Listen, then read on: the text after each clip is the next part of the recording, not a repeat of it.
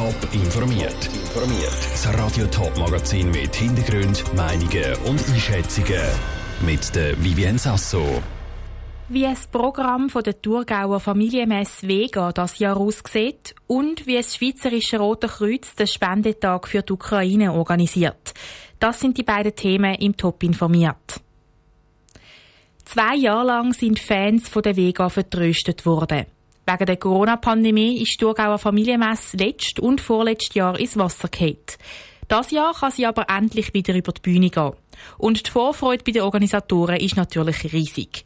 Der Janik Höhn hat vom Messeleiter Gregor Wegmüller wissen, auf welche Highlights sich Besucherinnen und Besucher das Jahr freuen und was auf der Organisations-To-Do-Liste jetzt zuoberst steht.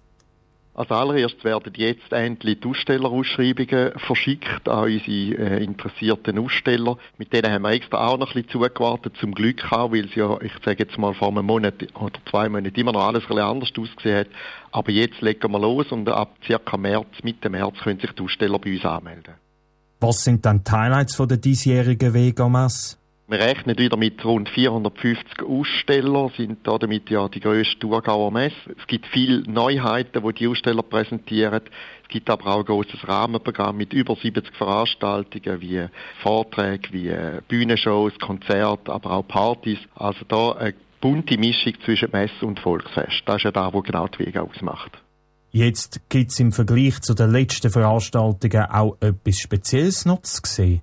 Das Jahr gibt es endlich wieder mal eine ganz grosse Mega-Sonderschau beim Thomas Barnuser Schulhaus. Aktueller geht fast nicht zum Thema Schweizer Armee. Territorialdivision 4, das ist so ein bisschen die Ostschweizer Bindeglied zu den Kantonen, wird Einblick geben in die Aufgaben, aber auch in die Infrastruktur, die die Armee hier in der Ostschweiz hat. Also da kommen Fallschirmspringer, da kommen Hunde, aber eben auch Personal zum Beispiel von der Friedensfördernden Auslandeinsätze von der Swiss sind.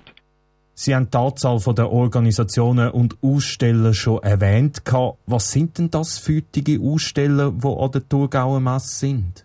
Das ist eben da, wo doch auch die Bedeutung von so einer Messe ausmacht. Es sind über 700 Firmen und Organisationen beteiligt an so einer Vega, sagt das als Aussteller, sagt das aber auch als Lieferanten, beispielsweise auch Programmorganisatoren oder Vereine, die auf einer Bühne auftreten. Im Rahmen von so einer Vega wirklich eine grosse Schwette von involvierten Personen und Organisationen.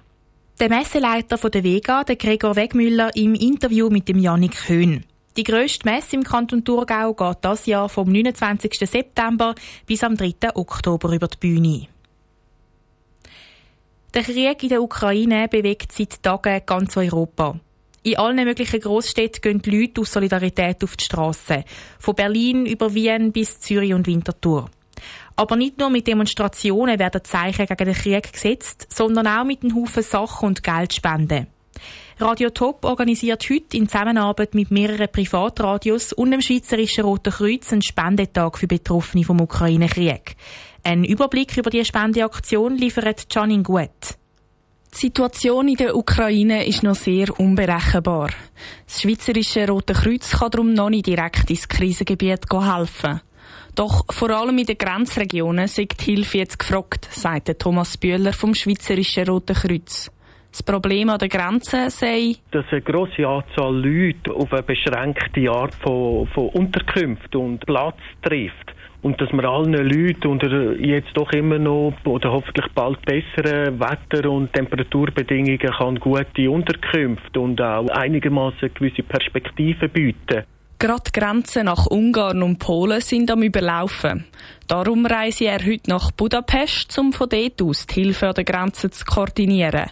Vor Ort ist es nämlich recht unübersichtlich oder eher chaotisch, weil es strömen sehr viele Leute her und wir sind immer noch genau mit der Organisation stark beschäftigt, dass alle Leute ihre Hilfe und ihre Unterkünfte und ihre Versorgung auch bekommen. Sobald die Situation an der Grenze ein bisschen unter Kontrolle ist, wollen sie dann auch ins Kriegsgebiet helfen.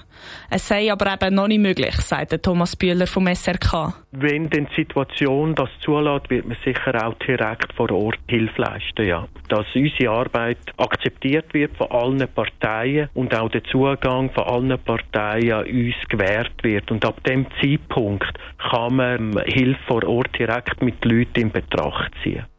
Um diese Hilfe zu leisten, sammeln sie darum jetzt Geld.